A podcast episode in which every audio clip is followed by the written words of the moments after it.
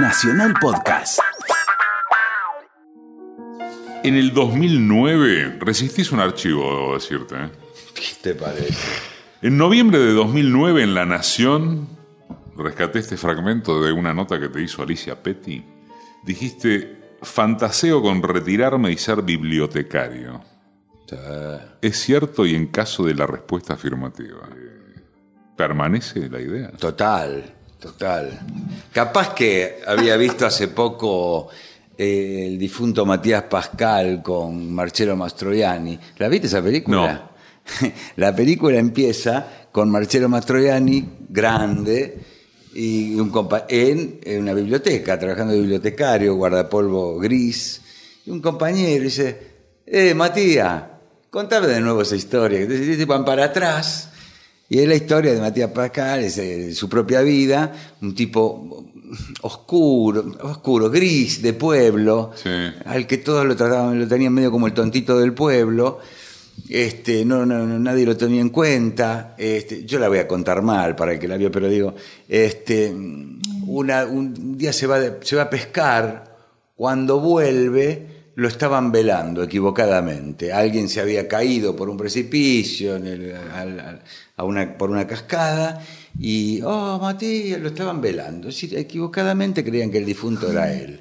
Eh, Y él dice, qué oportunidad piensa para nacer de nuevo. Dice, mato a este, a- al Matías Pascal que detesto y que la gente, efectivamente, literalmente rompe sus documentos, los tira a un inodoro y- inicia una nueva vida. Pero no sé por qué, digo, a lo que iba es que es- esa cosa, esa vida de... eh, Por ahí a lo que iba es que este trabajo también nos embrutece un poco y, y- nos impide leer un poco más. Y yo no sé por qué, pero fantaseo con una vida donde pueda leer todo el día, que también puede ser una casita en el bolsón con mucho libro, ¿no?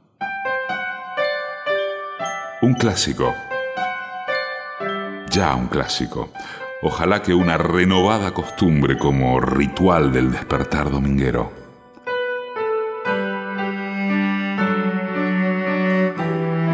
Domingos, 11 a 12, un programa de entrevistas. Decime quién sos vos. Hoy cuenta quién es una de las figuras principales de la radio y la televisión argentina. Beto Casella. Sobre eso de que nos embrutece, ¿lo ligás básicamente a la radio y a la tele? ¿El tiempo que nos resta a los que somos de la radio y en tu caso de la radio y de la tele? ¿Es inevitable eso? Puse, puse la, la tercera persona del plural arbitrariamente, cada uno se tendrá que hacer cargo de su carrera. Yo puedo hablar por mí.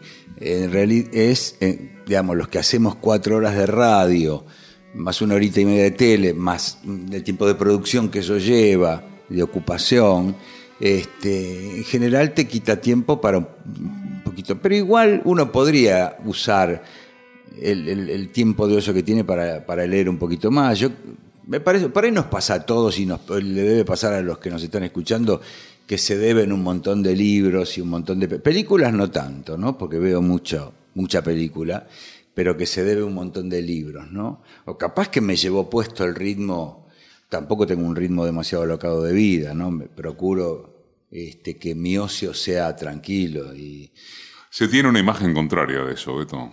La tele, supongo que por la tele, pero por ejemplo cuando hacías la AM y la FM, más la tele y la obra de teatro, Eh, sí. eh, desde afuera se dice, este tipo está loco. Sí. Como carajo vive. ¿Te, te, te pasó factura el cuerpo con eso o no? No. ¿O no sentís que fue por eso? No, no, no, no sé, no estoy muy seguro porque bueno, yo he tenido dos veces eh, stent, Sí. decir, la arteria que se te Sí. obtura y bueno, hay gente que tiene 22, ¿viste? Pero no está muy claro, ¿eh? Eh, los médicos tienden a, bueno, cuando vos le preguntas ¿qué, qué, qué me pasó, no saben. Bueno, el, este, el estrés, la, la grasa, el sedentarismo, pero no está muy claro. Por ahí es genético, algo que traes de tu vieja. De todas formas, la verdad que lo de la obra de teatro era algo pe- pendiente, que, disfruté muchísimo. Ahora terminé de escribir otra que, si Dios quiere, tipo mayo se va a estrenar. Eh, y es algo también a lo que me dedicaría, a escribir y al teatro. Yo mm, te diría que una vez por semana voy a ver algo under por acá, eh, por esta zona. Me gusta moverme por esta zona, Villa Crespo, Palermo, Chacarita, por ahí no tanto a Corriente, que es un lío, y, aparte lo under es muy lindo, ven cosas piolísimas. Este, y sí, se me juntaron, no sé, por un desafío personal, por ahí me pareció divertido por un tiempo hacer el, el turno de FM y AM juntos, las dos mañanas, más la tele, que eso ya lo hacemos hace 12 años. Lo de la horita de teatro venía caminando solo, eh, pero no, eh, fueron dos años, estos dos últimos años de una salud impecable. Está Beto Casela, sí, Alberto Bautista Beto Casela, que nació un 29 de marzo de 1960 en Aedo, en la provincia de Buenos Aires. ¿Tuviste fórmula para que, porque a esta altura ya creo que se puede hablar como cosa consolidada, para que la fama no te tirara a la cabeza? Porque quiero, quiero contar esto. Vos sos un tipo, más allá de que sos un tipo querido en el ambiente, porque sos buena leche, por fuera de peleas personales que podés tener con alguno o cosas por el estilo, pero sos reconocido como un tipo sencillo. Eh, eso es raro en este ambiente. Y vos sabés que es así. ¿Te, ¿Tuviste fórmula? ¿Te impusiste cosas del tipo de yo esto y esto y esto no lo voy a dejar jamás? No, no- no te estoy hablando necesariamente de ese café religioso que creo que te tomás con, con tus amigos del barrio todos los santos domingos de tu vida. Sí. Eh, ¿Tuviste fórmula que te impusieras o- Mira. o, te salió natural? La verdad. Bueno, sí. Mira, por un lado, eh, la cautela de, de verdad, eh, no, esto dicho en una entrevista, digo, la, la- la cautela de pensar la semana que viene se termina, pero no en joda. Capaz que por una cosa eh, de fatalismo italiano que traigo de mis viejos, de guarda, no festejes, que puede durar tres días más, esto, no una cosa... Eh, eh, porque esto efectivamente dura un rato, Eduardo. Dura un rato, es un rato. Eh, pero también, ¿sabés qué me ayudó? Toda mi etapa en la gráfica, donde yo, digamos, por ahí la exposición mucho menor, veía por ahí a los tipos que sí tenían mucha exposición, les fui viendo el, cambio de tono de voz, de la forma en el saludo, del cambio de hábitos, de cómo se iban necesariamente y obligándose a mudarse a lugares más importantes, casi que por una cosa social, por obligación, y- y por ahí cada vez con más cara de culo, ¿no? Es muy interesante. ¿Lo fuiste viendo? ¿Lo fuiste palpando Total, eso? claro, porque fueron muchos años. Y vos vas, a, a mí me parece apasionante el tema de. A mí yo me engancho mucho con las charlas de estos tipos que estudian la felicidad. Ahora, ahora que existe la neurociencia y hasta te, te miden las endorfinas, ¿no? Y, y, este, ¿cómo, ¿Por qué los, a ver, quién podría ser este sinónimo de felicidad? Lo tengo todo, los astros de Hollywood Sí. belleza, fama, guita, no necesito más nada. Todos internados en clínica de desintoxicación hechos mierda, ¿viste? ¿Qué, qué hay ahí? O, o- o qué hay detrás del... Bueno, listo, lo tengo todo, ¿no?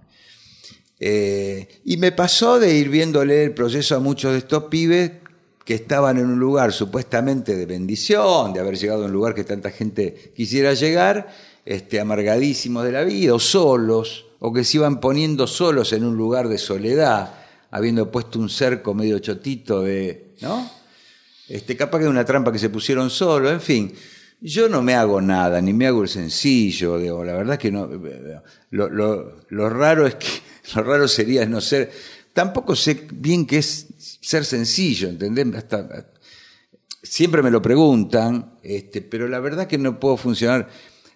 De verdad que a veces miro mi inodoro y, y digo, che, hace dos meses ya que la tapa de la mochila, eh, viste, a ver, está, está chingada. Yo podría tener una vida cotidiana un poquito, ¿entendés? Un poquito. Me obligo a veces a una vida este, medio lope que podría mejorar por los ingresos que tengo. Sí, más vale. Este, no sé, No te sale. No me sale o no tengo ganas o no necesito. Por ahí lo, más, lo, lo que más se acerca es no necesito. Capaz que podría tener un, un autito mejor del que, en el que me muevo. cero problema con que, ay, no, me pueden robar, no tengo un tema con el afano, visto la exhibición, no necesito. Este, la ropa la ligo, porque esa cosa en la tele te la dan. Y los amigos, la verdad que se fue dando que son los mismos que, viste, que, que tenía en la escuela primaria. Antes de graduarse como periodista, Beto estudió música y cine y trabajó en diversos medios gráficos, cosa que muchos no recuerdan tal vez, pero estuvo en Clarín, en Página, en El Cronista, en Humor, en Sexhumor, entre otros medios. Con la ropa tenías un negocio con tu hermano, ¿no? De un negocio, sí, muy bien. ¿Le hiciste ropa a Papo y a Riff? Sí. Primer negocio heavy metal de la Argentina. ¿Primero? te lo digo, el primero, te lo juro. Eh, ¿Querés que te cuente? Sí, porque hay una historia que creo haber leído alguna vez, de que además se pensaba que venía el punk y vos dijiste, no, es la metálica. Bien, muy bien informado. Sí, año poner 83-84. Los dueños hoy de Ona Science, hoy Ona Science, eran los dueños por aquel entonces de Little Stone, la familia Sáenz. Eh, hoy Santiago, por, aquel, por aquella época, Carlos el Papa. Este, siempre visionario, siempre trayendo lo último de Little Stone, ¿te acordás? Sí, obvio. Hoy le decís a algunos chicos de 20, no tienen ni idea, pero era. Y eh, lanzan en los 80 la marca M57, porque vienen de Europa y allá funcionaba mucho lo punk, camisas de fleca, sin mangas desflecadas, con alfileres de gancho, con de Clash, Sex Pistols y toda esa onda. Entonces abren un negocio en la Galería del Este y nosotros abrimos una sucursal con mi hermano que le fabricaba la ropa de cuero en Aedo. Y yo le digo a mi hermano, yo tenía 20, años, 22, le digo, acá el punk no va a funcionar, acá se viene el heavy metal, que ya estaba, viste, funcionando B8, viste, eh, Riff, al poco tiempo Riff, viste, explota en obras. claro. Y efectivamente empezamos a hacer la campera cruzada, empezamos, la fabricaba mi hermano mayor, pero bueno, yo estaba, era como su socio más chico. Eh, la campera cruzada negra que no la hacía nadie acá en la Argentina, que venía gente de todo el país a comprarla porque no existía.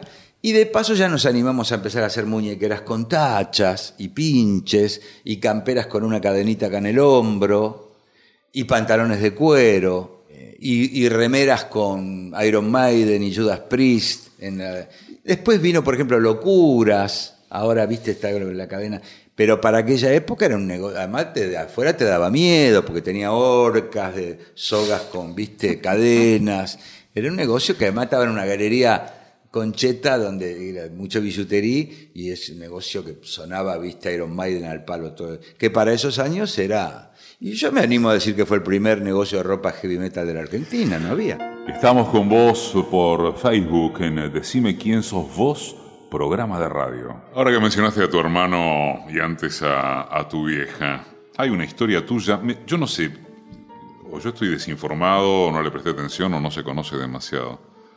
Este, tu vieja queda embarazada, el novio se escapó. Claro. Lo, podés contar, te jode, ¿no? Mira no, para nada, es, para una película. Mi mamá tenía, ponerle 17 años, en, en Calabria, en Cosenza, tenía un noviecito, queda embarazada y el novio se escapa, se, se, va, desaparece. Entonces mi mamá decide tenerlos, tener el, chico sola, que es mi hermano mayor, Gentile. Este, después conoce a mi papá, con el que se casa, tiene a mi hermana, todo esto en Cosenza, en Italia. Eh, mi papá se viene a la Argentina, esos barcos que traía Perón que llenaban de Tano, pero este, venían gratis, era la única forma de pensar en viajar de continente a continente, ¿no?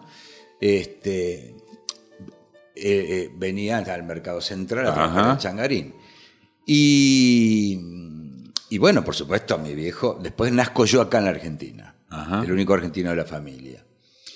Y después, bueno, eh, una, también una larga lucha de mi hermano porque todos los tanos de ese pueblito posguerra se vienen casi todos para acá, por lo cual se encontraban y se cruzaban en casorios, en bautismos y cumpleaños, por lo cual mi hermano se cruzaba en algún casamiento con, con su papá de sangre, intenta algún acercamiento, la verdad que era como Maradona en los primeros tiempos con Dieguito el italiano, este, Y mi mamá que le dice, mientras yo esté viva no le hagas ningún reclamo a esa porquería de persona. Y así que mi, mi hermano, espero, mi hermano lo que quería era que la justicia le dijera, usted es hijo Ajá. de esta persona. No, no ningún reclamo de dinero, lo cual también correspondía, porque aparentemente, por lo que tengo entendido, era un italiano de mucho dinero acá en la Argentina. Pero no iba por ese reclamo, mi mamá. Y bueno, falleció mi mamá y a la semana mi hermano entabló un, un- un- una demanda legal que incluyó, porque se muere el italiano, este que se escapó, se muere y hubo que exhumarlo, cortarle una gamba, porque para extraerle ADN, viste, al difunto, y hasta que la justicia le dijo, bueno, este 99,99 es hijo de este señor, este, eh, tal Gianfilippo. Una historia, la verdad que si uno... ¿Cuándo te enteraste de esto? No, yo, digamos, con mi hermano fui viviendo. En realidad, acá el problemita es que mi hermano se entera un poco tarde. Mi hermano se enteró un poco tarde porque mis viejos, yo los entiendo, muy simples, de una educación muy básica. Este, des- en principio decidieron, decidieron criarlo con amor y por ahí en aquella época era común y dijeron, "Por ahí no, no- no le digamos nada. Ese es el problema común. ¿Te marcó en algo esta historia cuando te enteraste? No, Cero, ¿no? Cero, cero. Al contrario, me encantó darle una mano a mi hermano porque tampoco es fácil a cierta edad y en la Argentina conseguir anatomopatólogos que, que viste, eh, digo, por eso digo, entiendo toda la búsqueda de las abuelas, viste, para encontrar, viste, este, hallazgo de una nieta, un nieto, viste, eh, compatibilidad sanguínea y demás. Este, y yo en lo que pude, viste, buscar un abogado, especialista en estas cosas. Este, pero bueno, se pudo dar ese gusto. Vos ibas con tu viejo al mercado central, tu Sí. vieja ama de casa, y una cosa que me llamó la atención es que ya de muy chico tenías algo con la escucha de radio. eh, pedís que te compren una espica, si no tengo mal la data. Muy bien. Muy chico, tipo 8 años. Ponele. Uno que comparte con vos generacionalmente, yo soy chiquito, más grande que vos, la entiende, pero es buena, es buena que se cuente, porque tu viejo o tus viejos eran de escuchar radio o a vos te viene de alguna parte eso. A mí me viene. Eh, de Eso es lo que abuela. creí deducir, pero no estaba seguro. ¿De dónde te viene? No sabés, no importa. Y no sé, no sé, porque aparte vos, mira, yo debo ser el primer casela que completó la escuela primaria en todo mi árbol genealógico. ¿Te imaginas que vengo de cientos de años de labradores de la tierra? Cosenza era, Belvedere Marítimo era un lugar donde era, sí, hacían carbón. Decenas de años mi abuelo y mi tatarabuelo todo haciendo carbón, digo, gente de muy trabajadora de la tierra, ¿viste? De mi, mi viejo, mis viejos eran casi analfabetos, de una inteligencia sabia, te podés imaginar, pero digo, apenas si podían firmar. Yo, curiosamente, en segundo grado no tenía falta de ortografía, leía el diario. Hay cosas que me las cuenta mi hermana, te imaginas que yo no me las acuerdo, pero mi hermana mayor también me las relata con detalle. Pero es que esas cosas, viste, que no, no, no están. Si vos me decís, bueno, venís de una casa, venís de unos viejos que hay, cierto aire te digo intelectual, pero de lectura. eh, este. Ahora, mi viejo compraba religiosamente primero el diario El Mundo y el diario Crónica. Esto también es algo que me llama la atención. Una casa donde no sobraba nada. Mi viejo primero fue changarín y después tuvo un puesto de feria, de, de frutas y verduras, ¿no? No sobraba nada, era una casa muy, muy, muy modesta. Y se compraba el diario y se compraban dos o tres revistas, che. TV Guía, Labores, una uf. revista que se... eh, creo que ya te dije Diario El Mundo y después Crónica más tarde. eh, por ahí una revista Goles. Es curioso. Por ahí no sé si en tu casa pasaba lo mismo. No, mi viejo era no militante, pero era comunista, estalinista, le llegaba a propósitos, ¿te acordás? Abajo de, de propósitos de... Y después nuestra palabra de Barleta. Tipos que leían mucho. Tenían intuición lectora, yo no sé, pero por eso quería saber, porque eh, lo que intuía era que eh, no, no tenías un estímulo un estímulo particular. Hay una historia también con que vos después no querés hacer la secundaria. No. Y después la empezás, pero te vas al, a la mierda al cuarto- tercer año, cuarto. Sí, detes- ¿Qué, detestaba. qué detestabas? Me parecía ¿El ri- autoritarismo me parecía- escolar? Me parecía ridícula. Pero ahora estoy viendo una serie en Netflix que se llama Merlí, que es un profesor de filosofía muy loco. El primer capítulo dice, muchachos, me acaban de desalojar. Así empieza la, la serie. Tipo lo están desalojando, pero no puede pagar el departamento, se va a vivir con la vieja. Cincuenta y pico de años. Tipo que pone como buen filósofo, este, además transgresor, todo pata para arriba, ¿no? Y es al único, el único profe al que quieren los pibes, porque es el único que se acerca a los pibes, a la problemática de los pibes.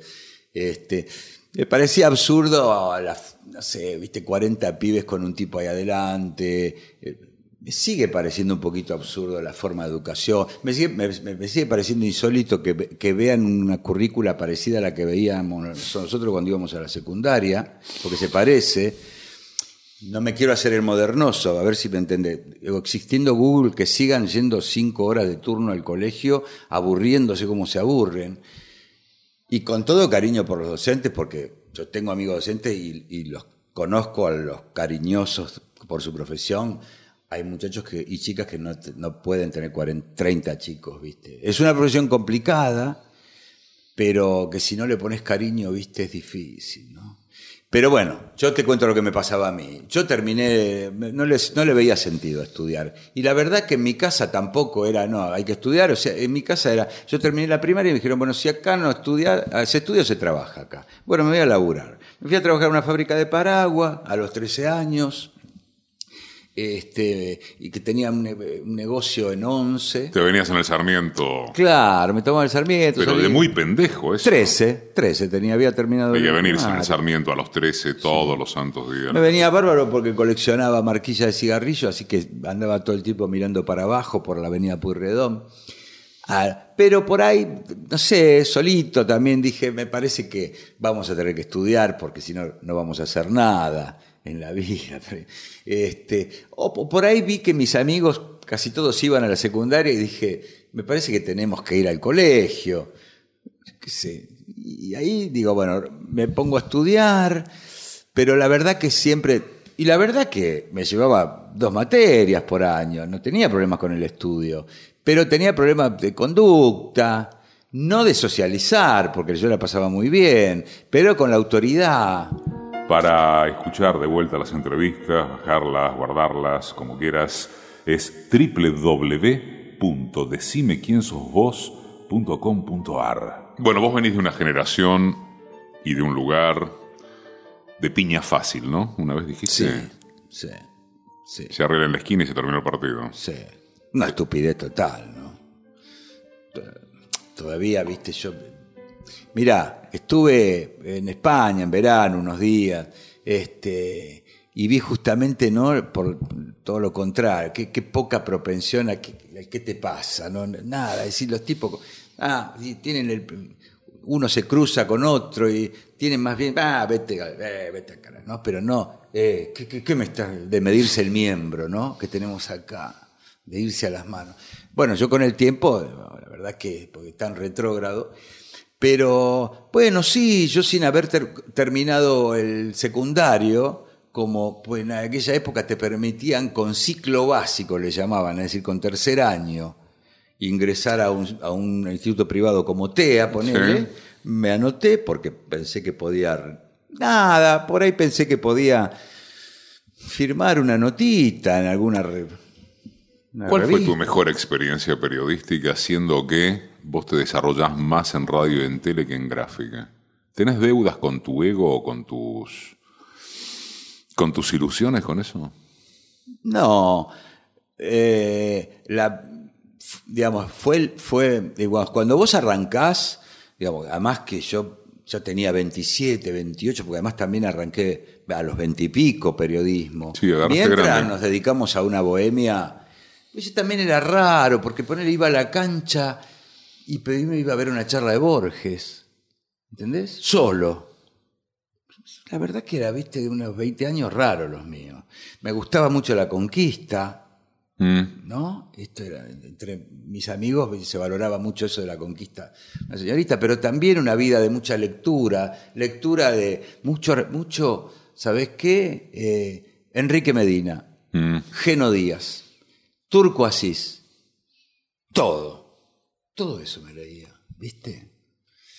Eh, y yo te in- interrumpí una pregunta. No, yo te había preguntado si respecto de todo ese consumo y de imaginarte como de gráfica, al desarrollarte en radio y en tele, más que en gráfica, sentís que tenés una deuda con algo. No, porque todo fue yapa tras yapa tras yapa, porque cuando dice, vos te habías impuesto este...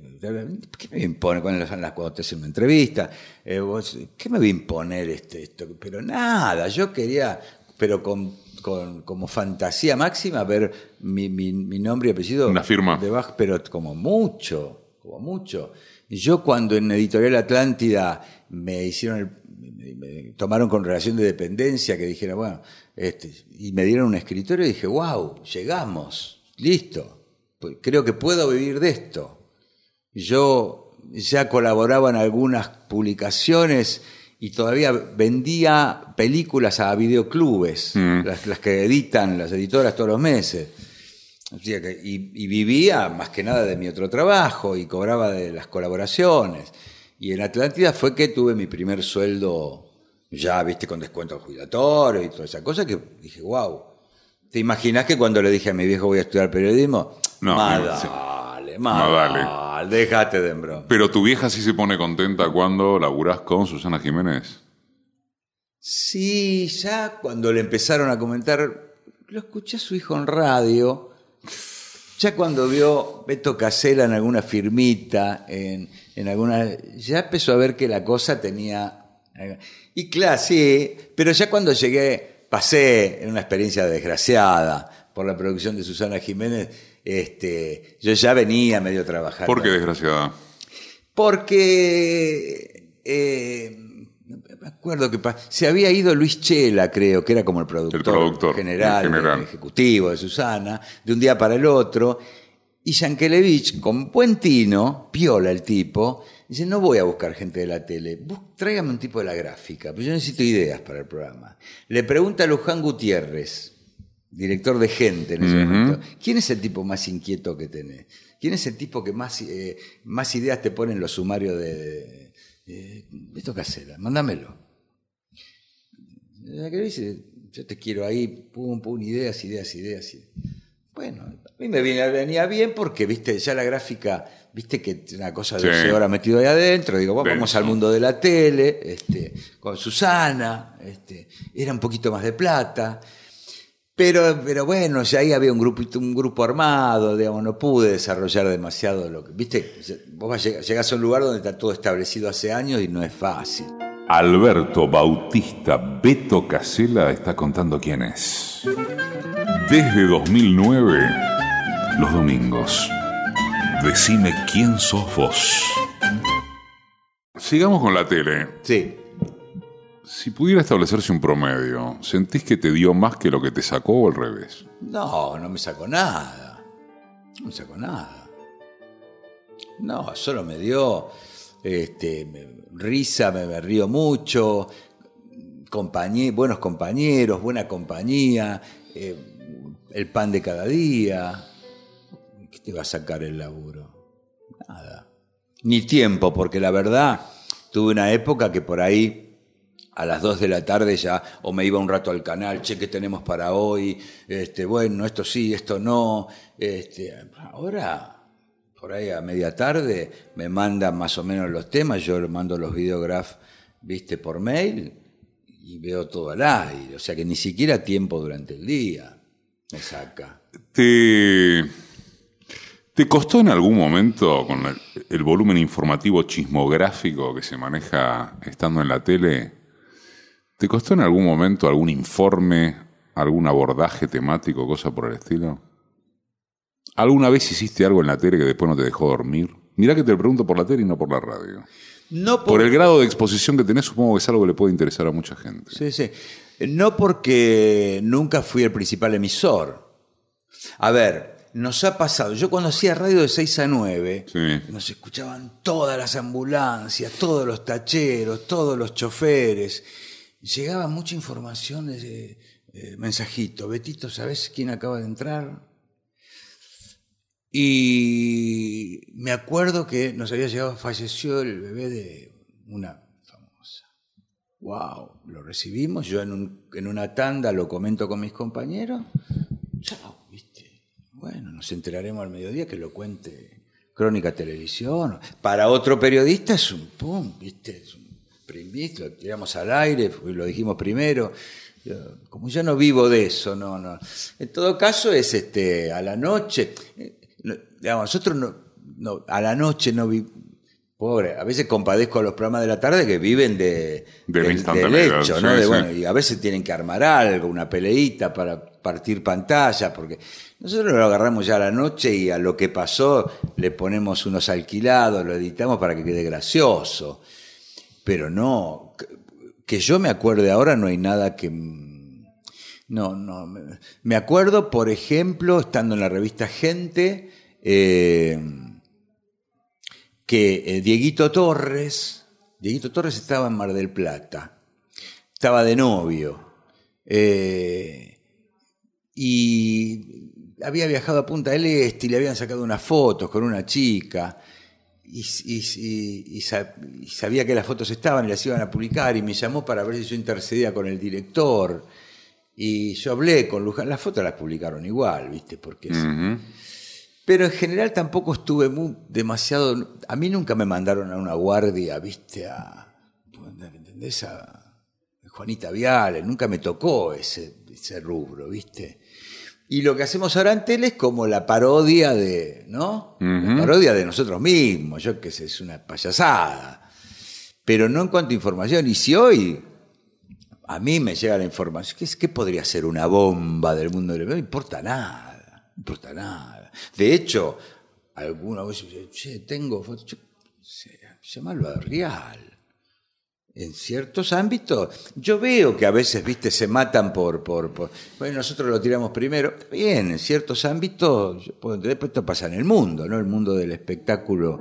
Casella fue el co-conductor de Viva la Tarde en América TV y entre tantos otros ciclos hizo de columnista en Indomables, en Crónicas Picantes, en Implacables, en Los Intocables del Espectáculo y, esto queremos resaltarlo, en C5N protagonizó el multipremiado Mundo Casella con las entrevistas que forman parte del libro homónimo. ¿Y tenés ofrecimientos de ese tipo, no, Santos? Que, o, o- o el hecho de que perfilaste una personalidad que tiene límites genera que no con Ahora este no con tanto. este esto no lo puedo atravesar Ahora no, la verdad pero en una época. Dicho otra vez. Mira, hubo una época. eh, yo eh, me acuerdo que en el año 2003 me llaman de América sí y, est- y se- estaban haciendo intrusos.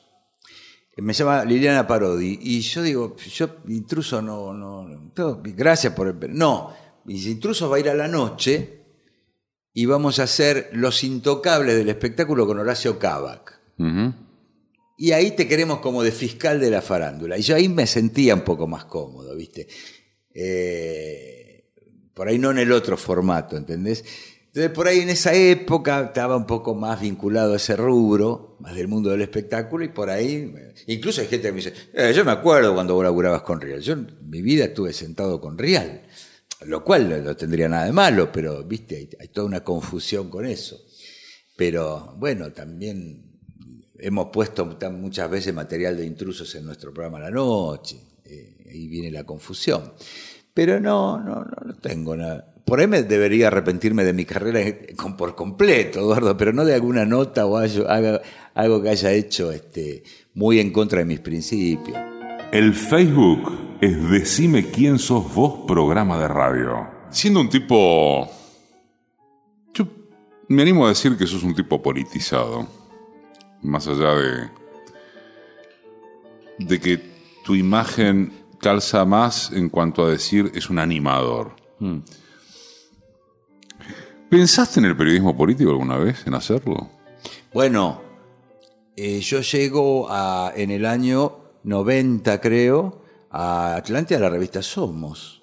Era, era una revista política. En una redacción, voy a decir, hmm, Somos tuvo una etapa nefasta. De los servicios, Total.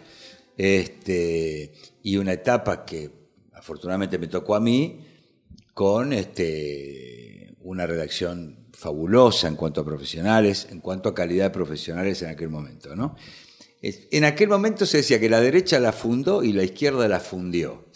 Después la vida fue llevando a cada uno este, ideas diferentes, pero estaban Alfredo Leuco, Jorge Fernández Díaz, Ana María Bertolini, Ani Ventura, Luis Majul, eh, Jorge Greco, redacción, pluma.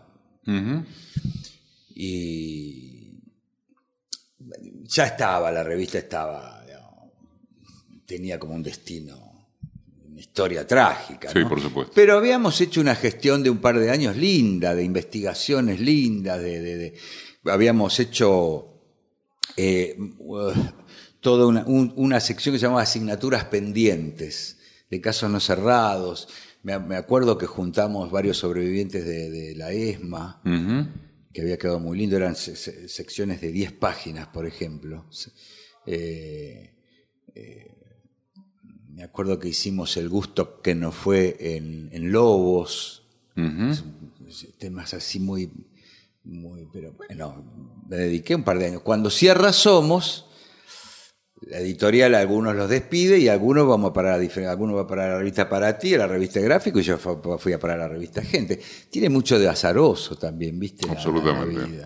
¿Viste? Por ahí iba a parar a la revista eh, ¿qué tenía de económico Atlántida en esa época? El, eh, no me acuerdo. Pero bueno, no y, Y por ahí hoy estaría haciendo el dólar, ¿viste? Yo creo mucho en el azar, ¿eh?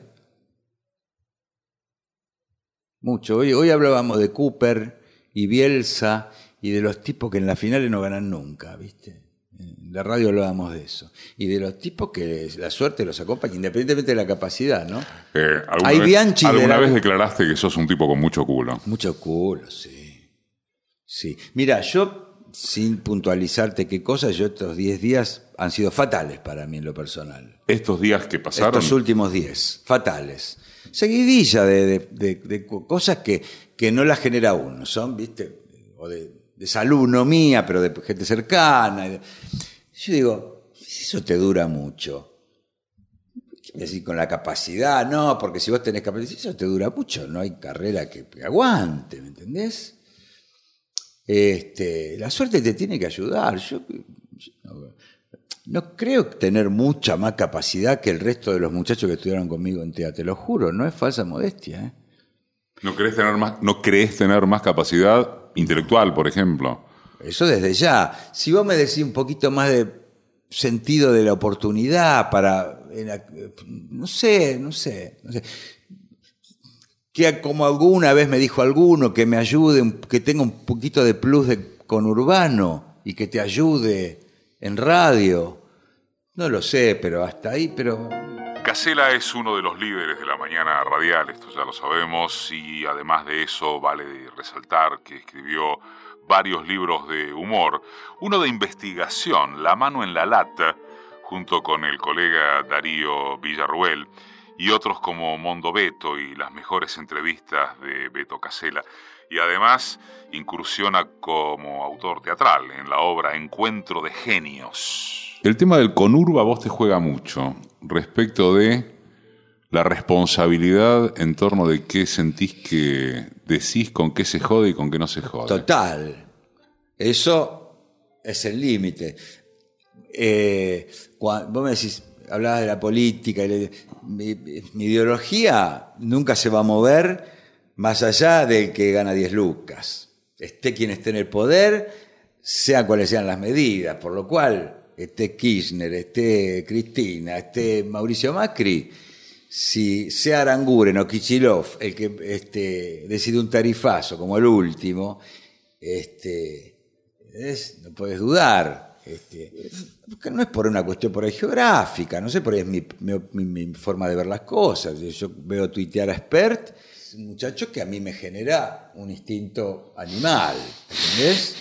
Y por ahí él tiene la solución para todo, ¿eh? Por ahí él- yo no entiendo de economía, pero yo tengo mis ideas, sí, por supuesto que tengo mis ideas. Este, ¿Cómo las formaste esas ideas? ¿Durante, durante la profesión con influencias de lectura de algún tipo? no sé, mira, ¿O yo empíricamente? cuando tenía 17, 18 años agarré un libro verde, eh, ya viejo, no sé dónde cayó, eh, se llamaba Las Fuerzas de Derecho de las Bestias. Ya me llamó la atención el título, es un libro de Perón, formidablemente escrito. Digo, wow, este tipo, cómo escribe, cómo cuenta.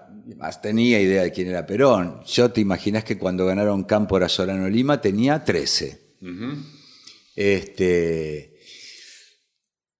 Pero te- yo, la verdad que me- a mí me parece que yo terminé de confirmar mis ideas eh, de cómo, creo que, cómo creo que funciona la economía argentina en los últimos 10 años. Yo, si vos me, me apurás, yo creo que terminé de confirmar que el modelo para la genética argentina es el modelo que pasó, sin afano, sin choreo, con prolijidad, con, con dirigentes honestos, que no se peleen entre ellos, si es que se puede.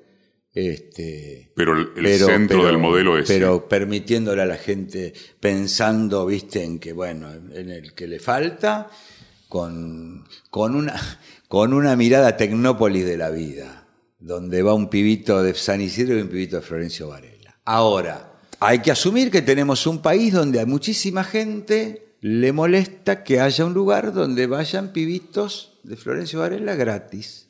Y, y hay que bancárselo. Y capaz que hasta no hay que enojarse, mira lo que te digo, ¿entendés?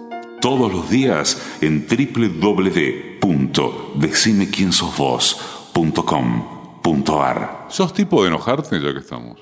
Eh, cada vez menos, tratando de buscar un ejemplo, pero no. Me eno- ¿Sabes qué me enoja últimamente? Eh, la inexpresividad. A ver qué ejemplo darte. La inexpresividad. Sí. Eh, la, eh, la lasitud, la, la, la, laxi- la laxitud, la, la indolencia. Para darte un ejemplo pavo, este, yo soy tu dentista. Mm.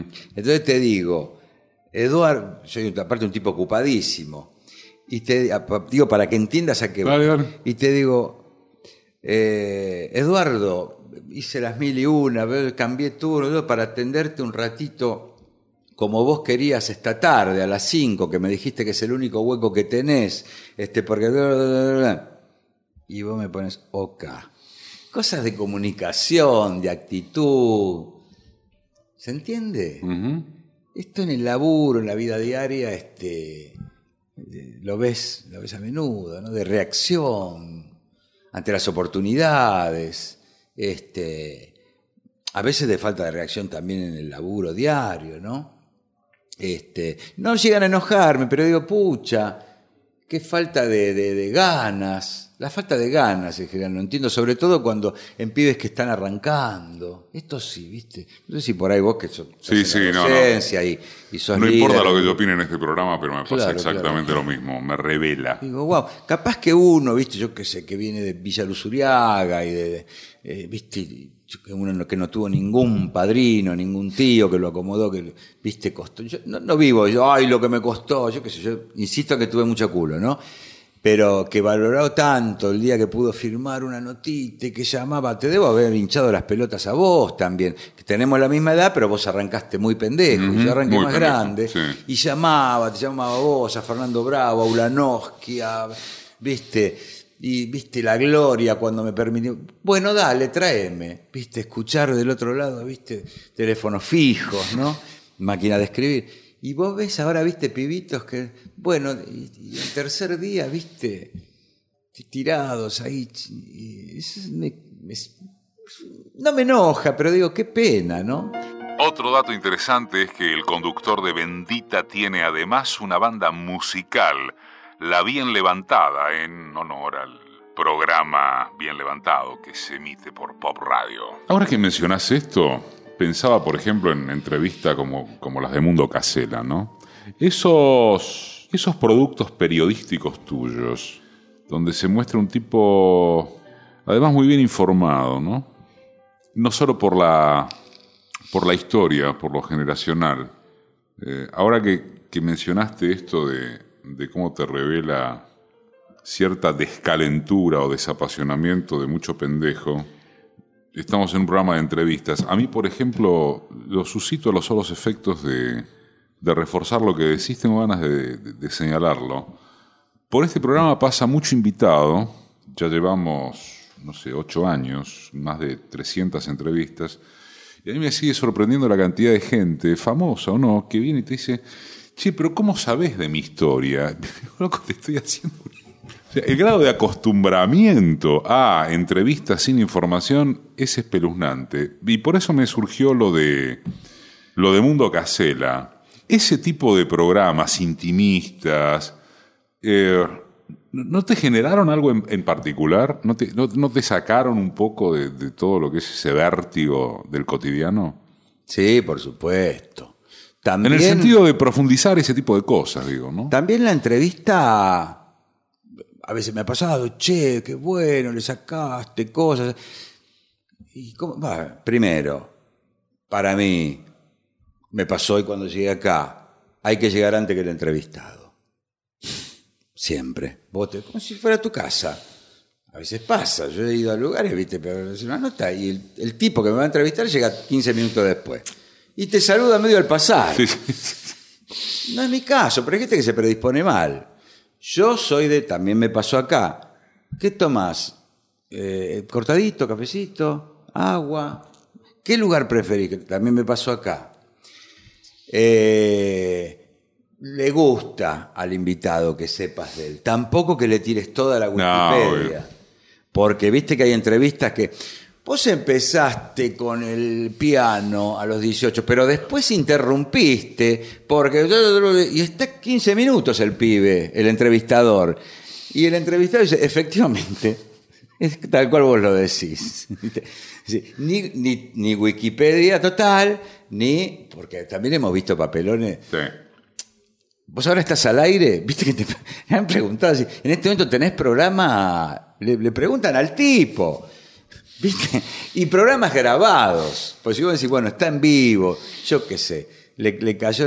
Este, vemos eh, barbaridad, qué sé. El mundo de la entrevista es fabuloso. Capaz que es lo más lindo que hay en el mundo del periodismo. Esto que estamos haciendo acá. Yo, de hecho, sigo siendo oyente de AM.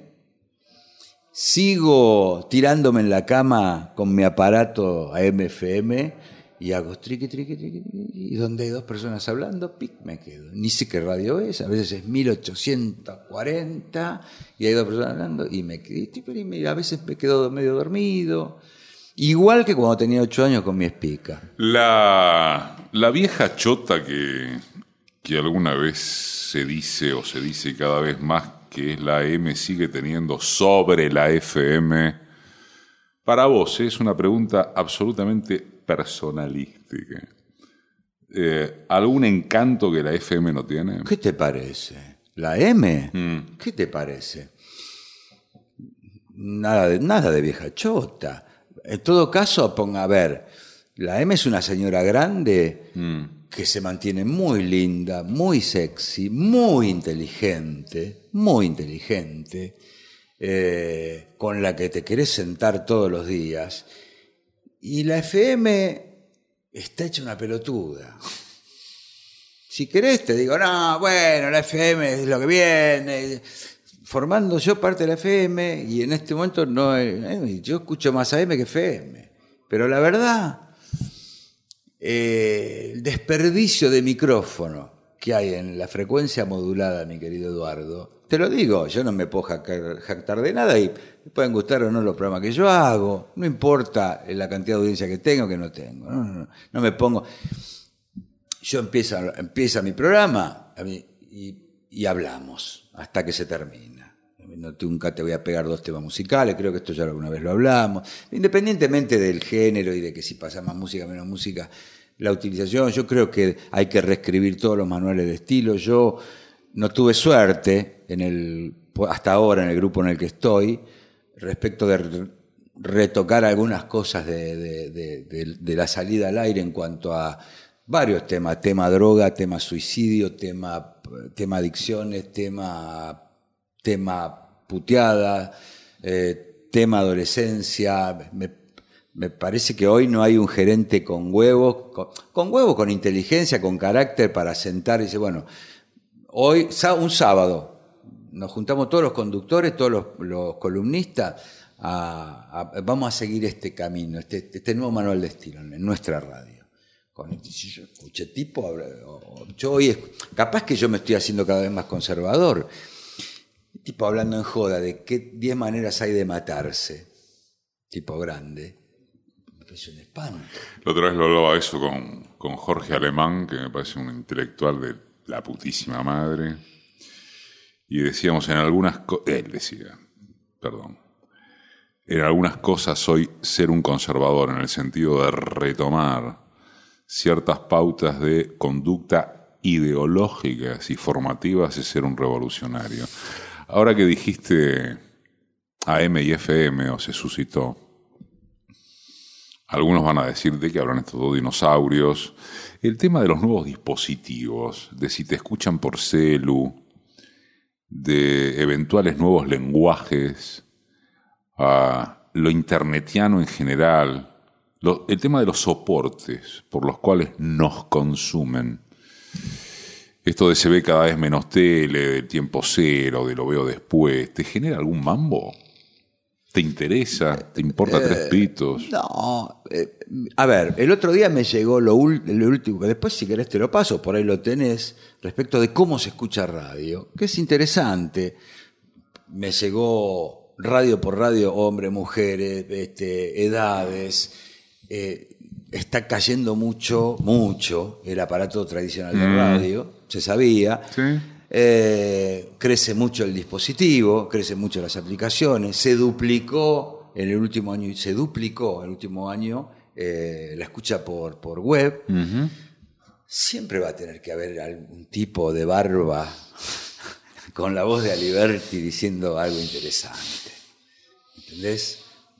Por lo cual digo, hay que estar atento a todo eso. Yo mismo estoy haciendo mi experiencia de una radio web a ver qué pasa, pero solo de curioso, musical.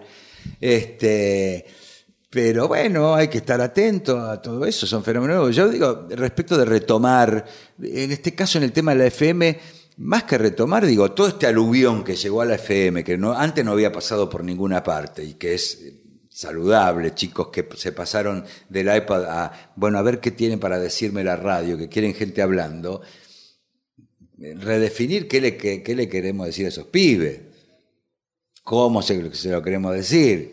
En ese sentido, yo creo que hubo cierto liderazgo de la FM chotísimo durante unos años, chotísimo. Decime quién sos vos.